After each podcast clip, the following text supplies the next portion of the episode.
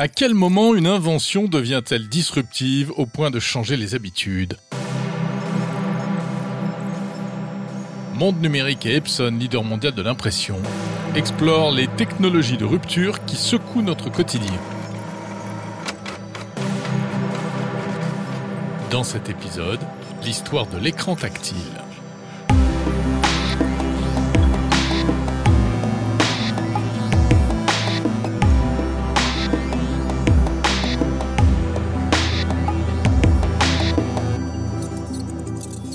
Nous sommes en 1971 à l'université du Kentucky aux États-Unis. Le professeur Sam Hurst met au point pour ses étudiants un capteur tactile informatique baptisé Hélographe. Ce n'est pas encore un écran, ça ressemble plus à une tablette de dessinateur avec un stylet connecté à un ordinateur. Quelques années plus tard, en 1974, la société Hélographics, fondée par le professeur Sam Hurst, met au point le premier véritable écran tactile transparent. C'est un écran résistif, ça veut dire qu'il y a deux couches de matière conductrice séparées par une couche d'isolant. En touchant la couche supérieure, on provoque un point de contact avec la couche inférieure et les coordonnées XY du point de contact sont enregistrées par un programme. C'est l'ancêtre de l'écran tactile et cette invention va changer nos vies. Cela va permettre d'interagir encore plus naturellement avec les machines en touchant directement l'écran. Mais pour cela, il va falloir du temps. Très longtemps. Dans les années 80 apparaissent les premiers ordinateurs équipés d'écrans tactiles, comme le HP 150 de Hewlett Packard. Le japonais Casio lance un assistant numérique portable qui fonctionne avec un stylet. Le coréen Samsung lance le GridPad, la première tablette tactile, également compatible avec un stylet. Mais ces outils restent réservés à un public restreint, c'est surtout utilisé par des professionnels pour des applications spécifiques.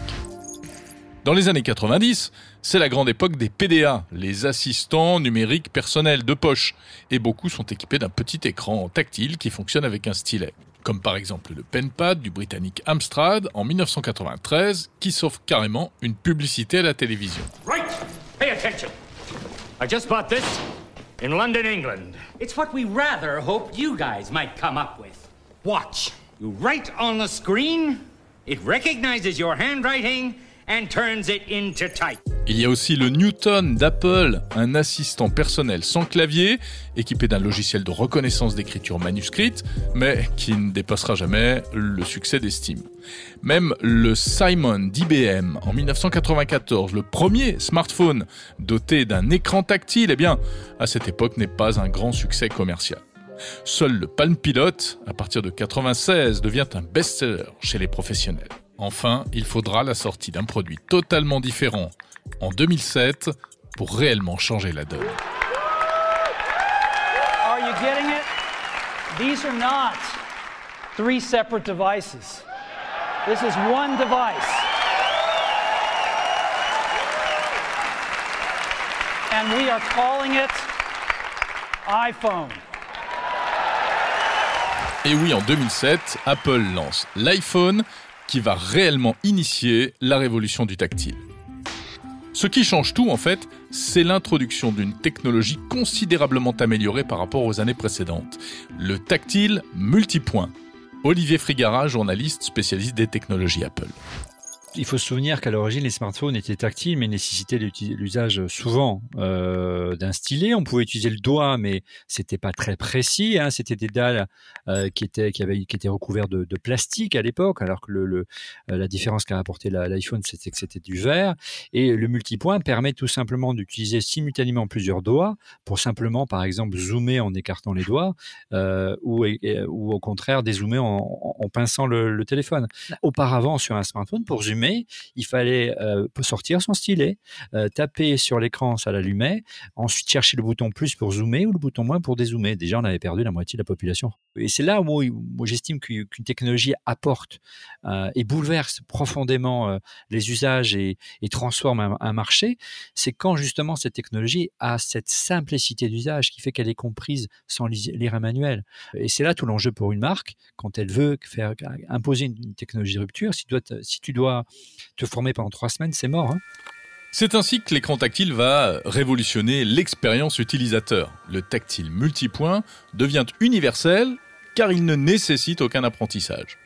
Alors petit à petit, les smartphones à écran tactile vont se multiplier jusqu'à devenir la norme. Et avec cet outil, les usages vont changer. Avant l'iPhone, l'accès Internet se faisait prioritairement via un ordinateur. Après l'iPhone, l'Internet est devenu mobile. L'amélioration des réseaux de télécommunications, euh, l'avènement de la 3G ont également leur part de responsabilité dans cette transformation. Et puis le tactile est générationnel. Aujourd'hui, les plus jeunes ne conçoivent pas un écran non tactile. Mais transformer les usages, eh bien ce n'est pas simple, car les entreprises doivent parfois avoir le courage d'aller à l'encontre de leurs intérêts immédiats. Olivier Frigara. Apple, lorsqu'ils ont sorti l'iPhone, ils étaient conscients qu'ils allaient tuer la vache à lait de l'époque d'Apple, qui était l'iPod. C'est difficile quand vous êtes leader d'un marché avec une technologie et qu'elle marche au quotidien. Euh, c'est difficile de, tout transformer. Euh, il faut se souvenir que Nokia avait dans ses cartons l'équivalent d'un iPhone et ne l'a pas sorti.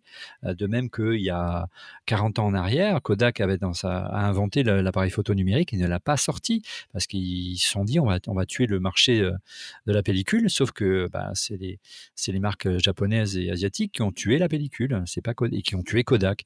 Et c'est la même quand on est leader, quand on, a une manière de travailler, une culture d'entreprise où on considère que un téléphone doit avoir un clavier, un, écran pas trop grand, la possibilité de changer la batterie, euh, surfer, il faut mettre des pilotes, des drivers, etc.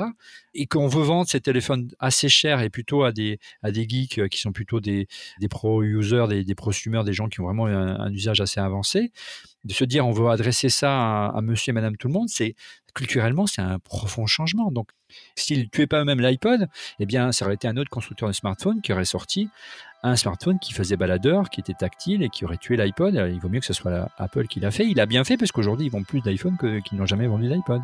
Après l'iPhone viendront l'iPad et tous les appareils à écran tactile que nous connaissons aujourd'hui. Cette histoire montre comment une technologie devenue indispensable aujourd'hui aura mis plus de 30 ans après son invention pour s'imposer réellement. Retrouvez d'autres histoires de tech de rupture dans cette série spéciale de Monde Numérique en partenariat avec Epson.